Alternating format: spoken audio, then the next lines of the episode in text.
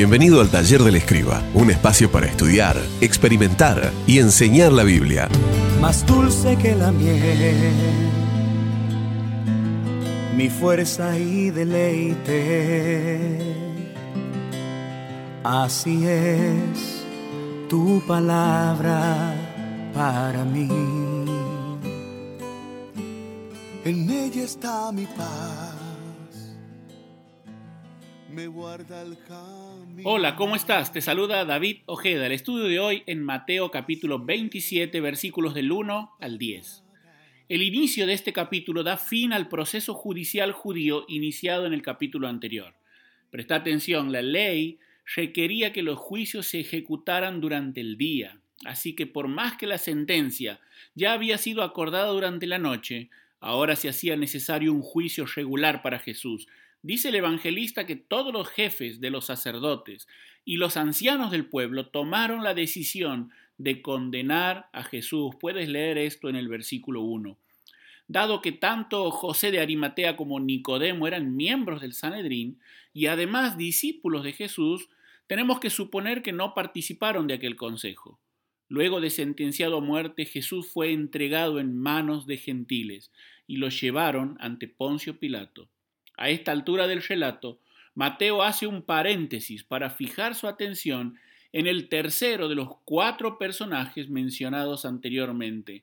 Estamos hablando precisamente de Judas. Y en primer lugar tenemos la traición de Judas, versículo 3 el que lo había traicionado, escribe Mateo. Judas quedaría sindicado como el traidor para el resto de la historia. Los cuatro evangelios se refieren a él como traidor, aquel que lo había entregado en manos de los sacerdotes. Muchos han especulado acerca de la entrega de Judas. Algunos sugieren que Judas había ideado un escenario en el cual todos ganaban. Jesús se libraría de sus captores él se quedaría con el dinero y los sacerdotes con el desprestigio público. Pero los acontecimientos no siguieron el curso ideado por Judas, sino que siguieron aquel de acuerdo con el determinado propósito y el previo conocimiento de Dios. Pero tenemos en segundo lugar la tristeza de Judas. Versículo 3 dice que Judas sintió remordimiento. A diferencia de Pedro, Judas se quedó solo en el remordimiento. En primer lugar, reconoció su pecado al confesar ante los sacerdotes, he entregado sangre inocente. Sin embargo, su confesión se quedó corta, ya que solo fue ante los hombres y no ante Dios. En segundo lugar, Judas hizo restitución de lo que había percibido, pero los sacerdotes no se lo quisieron recibir, por lo que terminó arrojándolo en la tesorería del templo. La tristeza de Judas no lo llevó a buen puerto, ya que la tristeza que proviene de Dios produce arrepentimiento que lleva a la salvación, de la cual no hay que arrepentirse. Pero, como en el caso de Judas, la tristeza del mundo produce muerte. Pero tenemos en tercer lugar la tragedia de Judas.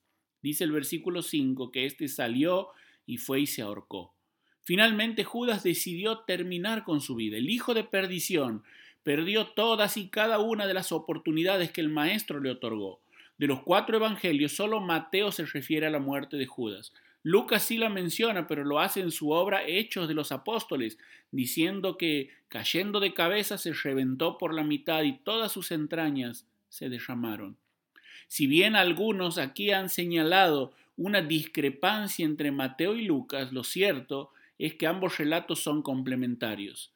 Sin escrúpulos, Judas vendió a su maestro por el valor de un esclavo, y preso de la codicia, su triste final fue la muerte eterna. Pero tenemos finalmente el terreno de Judas.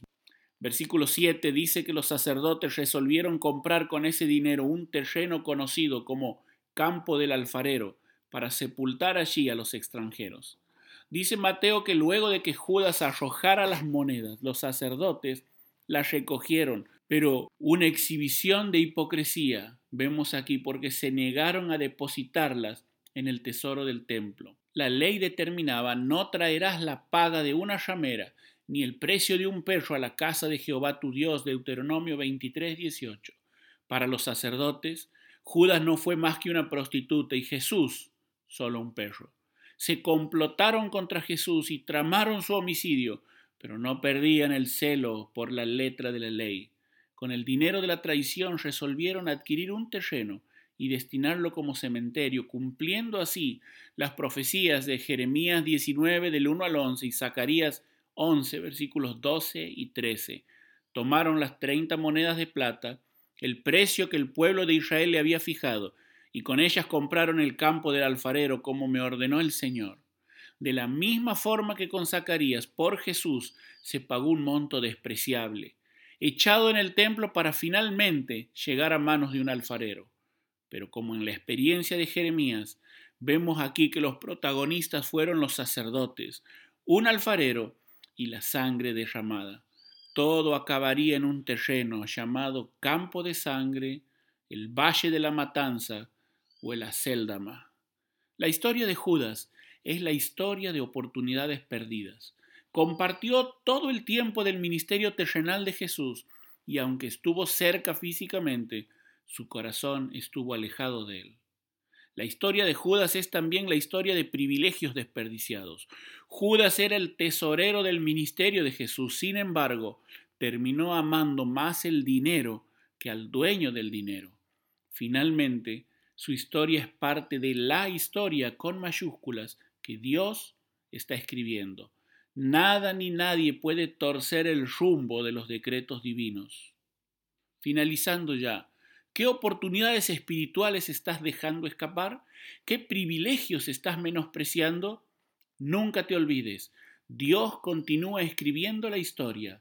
¿Estás listo para ser uno de los protagonistas? Que Dios te bendiga, te saluda David Ojeda. Esperamos que hayas disfrutado de este tiempo con nosotros. Te esperamos en el próximo episodio de nuestro podcast, El Taller del Escriba, un espacio para estudiar, experimentar y enseñar la Biblia. Tu palabra, mi alimento, es mi luz cuando el camino es incierto. Tu palabra me da vida, me transforma y me renueva cada día